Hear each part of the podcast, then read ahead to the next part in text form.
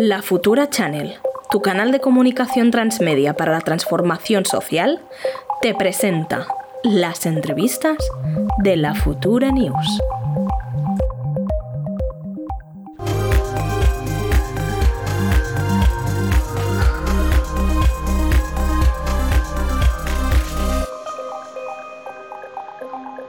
Hola, què tal, Sara? Ens escoltes bé? Hola, sí. Què tal? Uh, abans de començar l'entrevista i de fer-te al- algunes preguntes, volíem presentar-te perquè la gent que ens estigui escoltant sàpiga uh, qui ets. La Sara és presidenta de la Fundació Sentit Comú, com comentava l'Enric, un espai des d'on teixir uh, xarxes i aliances que incentivin a la recerca, a la innovació, a la creativitat en l'acció política i en la transformació social. La Sara, més, és sociòloga i fa poc que ha publicat un un estudi sobre el teletreball durant l'època de, la, de la pandèmia, durant els mesos de, del confinament i com ha afectat també de, de manera diferent els homes i les dones. Hola Sara, què tal? Encantadíssima de que, de que estiguis avui el, en, el, en el programa. Igualment, un plaer. Fa molta enveja la teva llibreria de fons, eh? No és falsa, eh? Però fa molta, precisament per això fa enveja. La Bueno, és de tota la sí. família. Ah, bueno, bueno, Bueno. molt bé. Doncs, eh, Sara, et volíem eh, començar a preguntar pel, pel llibre que has publicat fa poc, amb el Vicenç Borràs, on mostres un estudi de 24 persones diferenciades per variables de gènere, de cicle vital, de categoria laboral i modalitat de teletreball, i sembla indicar doncs, això, que, que el teletreball afecta de manera diferent a, a homes i dones. Quines són aquestes diferències que heu pogut eh, plasmar en aquest llibre que ens comentàveu? Bueno, el llibre és fruit d'un parell de recerques que vam fer durant, durant l'època, bueno, des de l'inici de la pandèmia fins, fins fa pràcticament un any, no? o sigui que eh, els primers eh, mesos de confinament i després les posteriors desescalades i onades, etc. I l'objectiu que teníem, un dels objectius que teníem era entrar a mirar què és el que havia passat dins les llars en aquesta situació d'absoluta excepcionalitat en què una part de la població, diguéssim que la més privilegiada dins del mercat de treball, va poder teletreballar, perquè recordem que moltes persones van ser directament expulsades del mercat de treball perquè les seves feines no eren ni essencials ni podien teletreballar.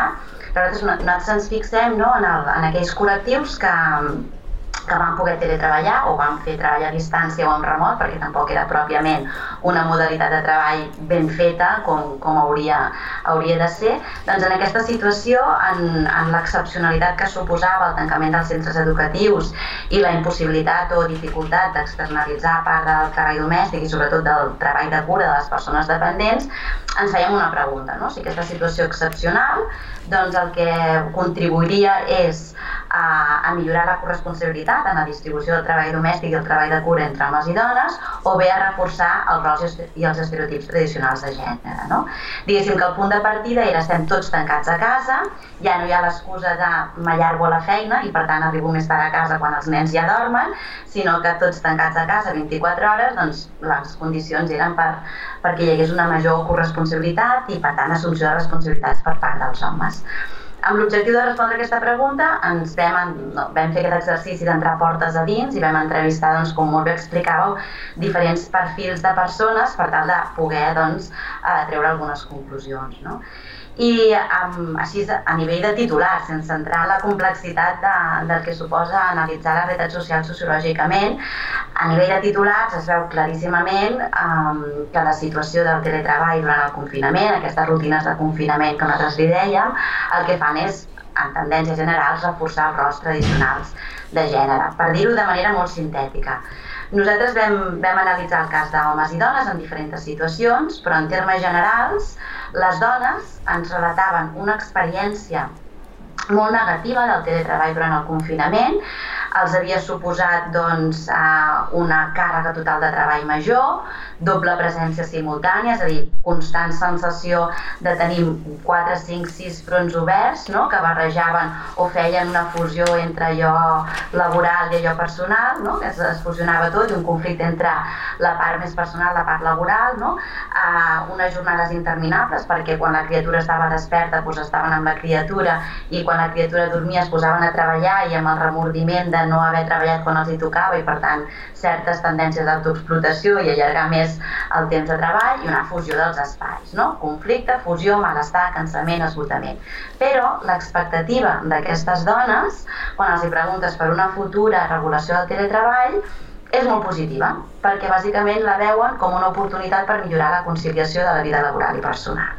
En el cas dels homes, el relat que fan de l'experiència del teletreball és, bueno, doncs no és tan malament, no? Vaig poder ser més productiu, vaig fins i tot estalviar temps, perquè, doncs, bàsicament van fer una estratègia de bunkeritzar-se dins de la llar, van escollir si hi havia possibilitat aquella petita habitació o gran habitació mm -hmm. o aquell espai que es podia aïllar més, i per tant el que passava a la resta de casa no ho vivien com interferències, mentre que les dones constantment estaven interferint el teletreball per raons domèstiques o de cura, els, els homes s'aïllaven i evidentment que hi havia interferències, però no les passaria, no? Amb la qual l'experiència va ser, en termes generals, prou positiva, vale? i quan hi havia càrregues de cura o criatures per allà, no se sentien culpables que la criatura estava 3 o 4 hores davant d'una pantalla mentre ells estaven fent una videoreunió, diguéssim, no una, una videotrucada, i l'expectativa d'una futura regulació del teletreball d'aquests homes diguéssim que també és positiva, però no perquè pot contribuir a millorar la, conciliació, uh, sinó perquè pot contribuir a millorar la seva qualitat de vida, estalviant temps i estalviant diners. Mm, Sara, ara parlaves de les diferències eh, o dels diferents motius pels quals homes i dones prefereixen el teletreball, però també en l'estudi diferenciat eh, per, en funció de les, de les persones, si estaven les parelles amb un, amb un estatus o amb altres categories laborals, també comportaments o, o rols diferents. Mm, tens, pots sí. donar-nos algun detallet, algun titular al respecte? I tant, no, la pregunta em va molt bé perquè si perfilo no, aquesta tendència general. No? Jo destacaria com dos col·lectius polaritzats. Vale? En primer lloc, eh, les grans perdedores, que nosaltres eh, els hi diem, o a mi m'agrada dir-li, no? Um, que seria el cas d'aquell col·lectiu de dones amb càrregues de cura de persones adultes dependents, és a dir, persones eh, grans que tenen doncs, algun tipus de dificultat en major o menor grau per desenvolupar les, les activitats pròpies de la vida diària i aquestes dones, no, amb, responsables d'aquestes persones dependents, les que també tenien doncs, eh, categories laborals mitges altes, és a dir, amb una certa responsabilitat laboral en el seu lloc de treball. Per què són les grans perdedores? Perquè en el seu cas els, els coincideix no? el confinament i posteriorment al confinament, una càrrega molt gran de feina remunerada, perquè el fet de ser directives doncs, els implicava gestionar equips humans, gestionar equips i en tot el que implica el, el teletreball o treball a distància sobrevingut, doncs vol dir una càrrega de treball addicional, però a més a més els coincideix que la situació de confinament reforça el seu rol com a cuidadores. Són dones que moltes d'elles tenien externalitzada la part o una part del treball de cura de les persones independents, ja fossin pares, mares, sogres no? o, o qualsevol altre familiar dins de la llar però dependent, i el fet de uh, la situació excepcional de confinament impossibilita que puguin comptar amb aquest suport de serveis externs per atendre les persones dependents i reforça el seu rol com a cuidadores, malgrat que en aquella llar hi haguessin altres homes que poguessin també assumir aquest rol. No? Aleshores es queden atrapades en el rol de cuidadores una mica amb la idea de ja que estàs a casa em pots cuidar, no? I aquesta idea de ja que estàs a casa em pots cuidar no només dura el confinament, sinó que posteriorment amb la desescalada aquest sentiment o aquesta obligació moral de la cura, no? aquest, i a més mm. no? la idea aquesta que la família em cuida millor que qualsevol altra persona i la família acaba sent un eufemisme de la dona de la família, les atrapa elles a la llar en aquest rol de cuidadores i ja passats forces mesos eh, de la pandèmia, quan elles podrien retornar i incorporar-se presencialment en, en el lloc de treball, persisteixen moltes d'elles en, en, en el, la modalitat de teletreball perquè estan estrapades amb la idea aquesta de ja que estàs a casa em pots cuidar i qui millor que tu m'ho farà. No? Insisteixo, són dones amb responsabilitats laborals altes, per tant, amb, amb molta càrrega de treball i que queden atrapades en aquest rol de cura. No? Aleshores, això ens alerta de la trampa que pot convertir-se el teletreball si no es regula en perspectiva de gènere. Però a la vegada nosaltres també detectem uh, un motor de canvi, una esperança, uns homes, els homes igualitaris. Vam trobar també els, el que podríem dir els homes igualitaris. No? És un perfil molt concret. Qui són aquests homes? Doncs són homes joves amb criatures menors de 12 anys que treballen a l'administració pública com a tècnics, per tant no tenen molta responsabilitat laboral, administració pública dins de la flexibilitat o, o la possibilitat doncs, de, de, de fer jornades in, intensives, no? horaris intensius, i que la seva parella, que és el factor més important, està absent a la llar per motius laborals. És a dir, són aquells homes que es van trobar sols a casa durant el confinament amb criatures. En aquest cas, la situació diguéssim que provoca que facin el, el canvi de, facin el clic i el canvi de xip i si nosaltres percebem no, aquestes desigualtats de gènere, perquè hi ha maneres diferents de viure i pensar la vida quotidiana, i les dones veien totes les tasques que hi havia de fer a la llar i els homes no ho veien perquè estaven allò absolutament aïllats amb, amb la part eh, remunerada, els homes que es troben sols a casa amb criatures comencen a veure, diguéssim, més el què passa dins de la casa, les necessitats que hi ha i com les criatures no se les pot tenir 24 hores davant d'una pantalla. No? El cas d'aquests homes, el perfil d'aquests homes que vam entrevistar i vam resseguir i dibuixar les seves rutines de confinament, doncs veiem com sí que hi ha una possibilitat de canvi, que prenen actituds més de corresponsabilització, que pensen en la casa, no només fan allò que se'ls diu que han de fer, que preveuen què cal fer i que s'anticipen, no? No, no, no només reaccionen i organitzen, no, diguéssim, la vida quotidiana més en clau femenina. No? Els diem que són el motor de canvi i que, i que per tant hi ha possibilitat. I de fet el que passa amb aquests homes és una mica el que, el que busca no? els permisos individuals iguals intransferibles de maternitat i paternitat, no? que no puguin coincidir en el temps i que siguin els homes quan es queden sols dins de casa que vegin què implica portar una casa i què implica la cura de les criatures. I Sara, ara precisament deies um, que el, el teletreball ha, ha generat, no, amb el vincle amb, amb el nucli familiar, un, una relació més intensa amb les cures, en positiu i en negatiu, i que moltes administracions, molts espais, moltes empreses um, s'estan plantejant com segueix, no? com continua aquest tele, teletreball forçat uh, en un moment en què no hi ha confinament, com segueix i quin és el, ha de ser el marc regulatori del teletreball que l'Estat fins i tot està plantejant. Hi ha moltes tensions a les empreses, a les administracions, no? de quines són les exigències d'unes parts dels treballadors de les empreses, l'administració. Com hauria de ser aquesta regulació del teletreball que es planteja l'Estat? Espera un, un moment que el, hem perdut un minut la a la, a la Sara.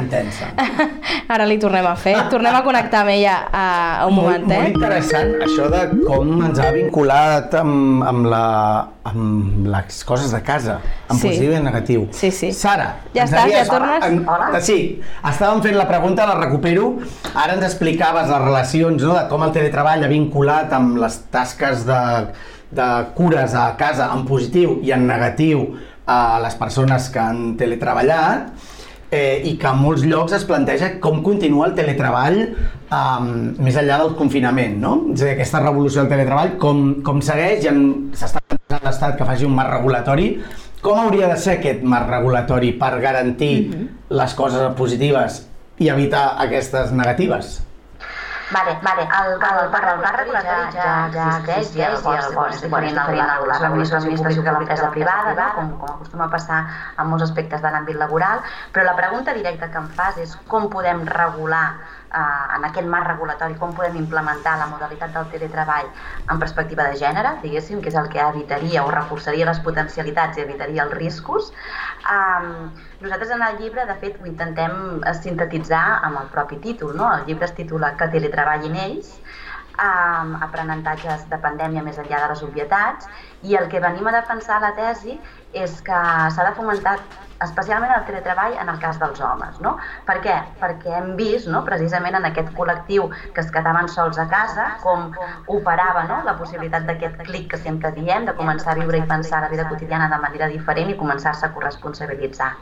El risc, el perill, és que el teletreball es converteixi doncs, en una falsa solució per la conciliació només de les dones, com ho és el temps parcial, eh, per exemple, que és un gran exemple, no? que la parcialitat al final l'acaben agafant les dones per poder compaginar vida laboral i familiar. No? El que fem és parlar i resoldre el tema en termes de conciliació de les dones i no en termes de corresponsabilitat que implica una implicació i responsabilitat dels homes. No? Aleshores, mm, si donem a escollir és molt probable, i de fet, com us deia a l'inici, no? una de les conclusions que nosaltres traiem és que el teletreball és vist com una bona expectativa per part de les dones per millorar la conciliació, però siguent elles única i exclusivament les responsables d'aquesta conciliació. I això és el que hem d'evitar, perquè això és el que passa amb altres, amb altres estratègies laborals, que les dones viuen eh, aquestes necessitats en clau individual i busquen solucions individuals, i el que fa és reforçar la seva responsabilitat i el seu rol. Si volem revertir, si volem subvertir aquest ordre establert de gènere, el que hem de fer és fomentar el teletreball com una estratègia per fomentar la corresponsabilitat entre els homes.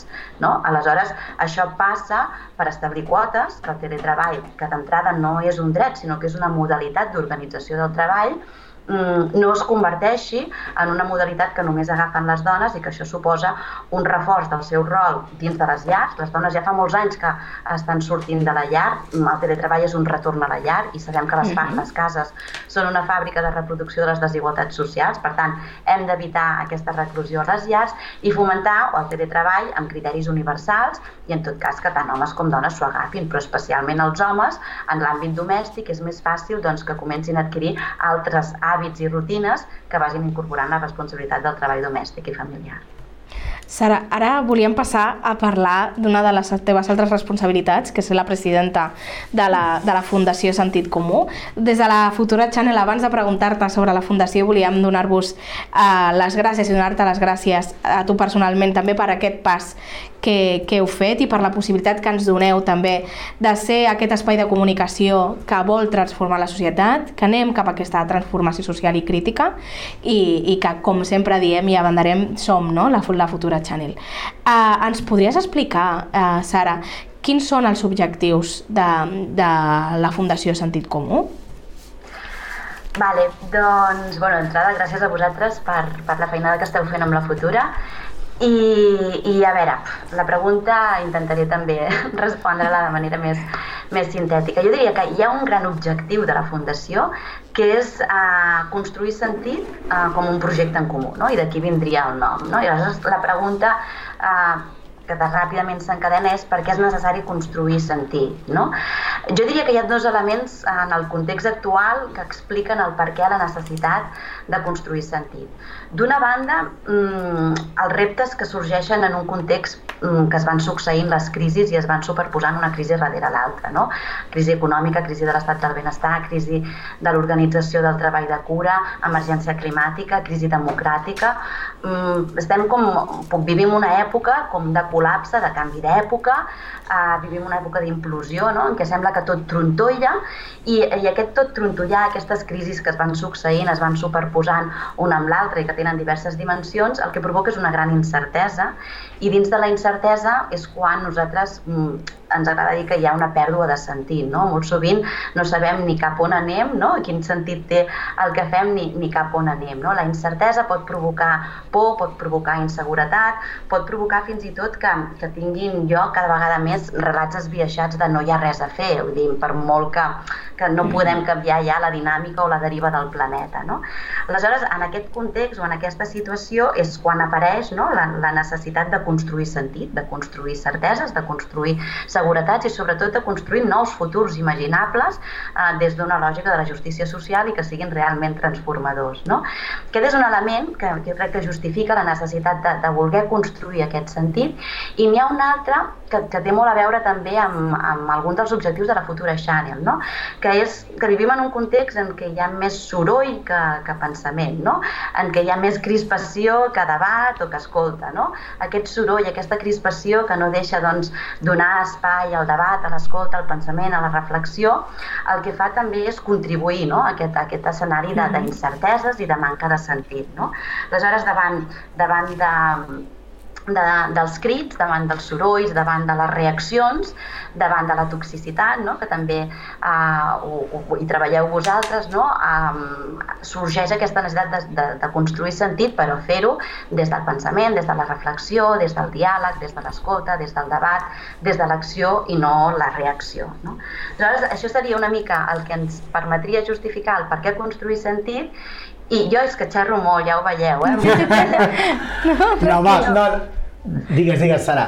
anava a explicar i, per què, i com fer-ho, no? I fer-ho en comú, però em podeu fer preguntes i ho explico després. No, no bueno, jo, jo, perquè crec, no sé, ha quedat com mm, in, gairebé implícit, però no sé si ha quedat clar per qui, qui ens veu i ens escolta, que la Futura Channel és un projecte que, que padrineu no? des de la Fundació, per això agraïem molt eh, tot el suport, però no som, i per tant la gent ja ens coneix, però teniu també altres eh, projectes que impulseu, apadrineu. Ens en podries fer 5 cèntims? Perquè aquest ja, ja el coneixen, el poden valorar, però quins altres eh, teniu, perdó, agermanats i que estan agermanats amb nosaltres, eh? Doncs, eh, doncs sí, hi ha com tres projectes que ja existeixen i que ens formen part d'aquest paraigües de la Fundació i, i un de nou. No? Llavors, són, són tres, quatre projectes que tenen en comú mm, doncs, que estan cercant no? aquesta, aquesta construcció de sentit i sobretot una construcció de sentit per transformar la societat no? i transformar-la cap a uns valors més feministes, més ecologistes, més de justícia social, eh, més des del municipalisme i més des de radicalitat democràtica. No? Aleshores, hi ha la Futura Channel, que jo crec que contribueix molt a, a baixar no? el soroll i la toxicitat en les xarxes i a construir transformant des d'una comunitat col·lectiva, amb continguts i amb, amb una altra manera d'entendre les xarxes. Després tenim el, el Fearless Cities, que és uh, un projecte que neix des de la voluntat de transformar des de baix, és una xarxa de municipalista, que parteix de les experiències del municipalisme per fer aquesta transformació, però des de baix, i per tant amb una manera d'entendre l'acció política que parteix des de baix, des de la proximitat i que parteix des de l'escolta, amb aquests valors que, que ja us deia. Després hi ha un tercer projecte que també entra dins d'aquest paraigües de la Fundació, que és La Pública, que és una revista eh, que neix ara amb aquesta voluntat de vincular els, aquests reptes no? que jo assenyalava no? en el context de, de, de crisis múltiples amb polítiques transformadores i innovadores i de la vinculació dels reptes i, els, i, el, i la reflexió que produeix, l'anàlisi que produeix aquests reptes vinculats amb aquesta voluntat de polítiques transformadores i innovadores, sorgeix aquesta transformació també amb un, si voleu, no? amb una reflexió més pausada, més de digestió lenta i finalment una quarta línia d'actuació, un quart projecte, que és el que iniciarem ara, que estem començant a arrencar, que seria la línia de formació i recerca o de recerca i formació, que bàsicament parteix d'una lògica molt, molt simple, no? que és eh, cal entendre el món per després poder-lo transformar. I per entendre el món cal recerca, cal reflexió, cal debat, cal formació i després poder pensar aquestes línies d'innovació política, de transformació, des de l'acció que volem nosaltres treballar. A més d'aquests tres projectes que ens estaves comentant ara, teniu pensat algun més per al futur? Bueno, de fet són quatre, els, els tres que ja funcionen, la futura, sí. la pública, Fearless, i després impulsar la línia de, de recerca i formació. I la línia de recerca i formació és una línia molt ampla perquè ens pot incloure des de fomentar recerca en àmbits que es consideren estratègics, abordar debats polèmics com pot ser, doncs no sé, per exemple, dins del feminisme hi ha molts debats polèmics. No? Penso que la Fundació uh mhm. -huh. ha de poder ser un espai on abordar aquests debats. Qui diu feminisme diu abordar debats complexes com si hem de tendir cap a una jornada laboral de 4 dies o bé hem de tendir una reducció de jornada de 32 hores. No? I qui es beneficia d'això? Els mateixos privilegiats eh, de sempre o no, no? O altres debats sobre doncs, què fem l'extrema dreta, com se l'ha de combatre o quines són les resistències que en un món global dificulten la transformació social. No? O sigui, hi ha molts temes de debat que a nosaltres ens agradaria molt que la Fundació pogués esdevenir aquest espai de, de diàleg, d'escolta, sobretot d'escolta. No? Apostem per l'escolta, per l'intercanvi d'idees, pel debat i no pel voler convèncer, sinó pel voler entendre. Doncs, home, són temes que donen per molt de temps i molt de debat i molta escolta perquè hi ha moltes opinions i, i en molts casos eh, requereix dir que teniu la Fundació té un llarg camí per poder, sí, per poder explorar que... tots aquests debats.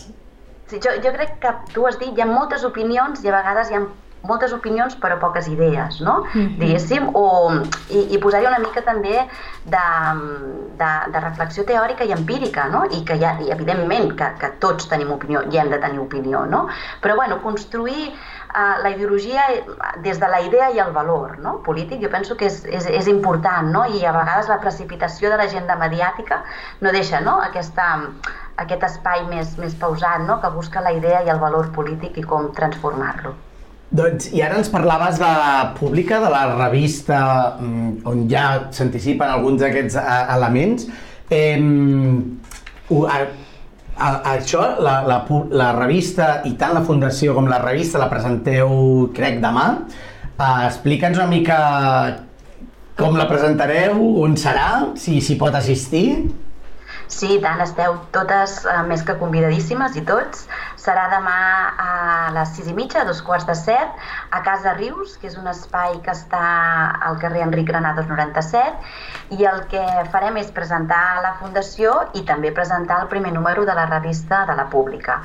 L'acte comptarà amb el, amb el ministre Joan Subirats, eh, perquè és el president honorífic de, de, la, de la Fundació, um, i també bueno, jo mateixa, i després també tindrem la participació del, del Ruben, del Ruben Martínez, que és uh, membre de la IDRA, que és la, la cooperativa que de ben segur molts coneixeu, que, que, que s'encarrega de l'elaboració de la pública d'aquesta nova revista que surt i que es presenta demà i el que es farà també és presentar el primer número amb un diàleg entre dos de les persones que, que han escrit aquests articles, la Laila i l'Emilio, i aquest diàleg serà moderat pel Quim Bruguer, que és també politòleg i membre del patronat de, de la Fundació Sentit Comú.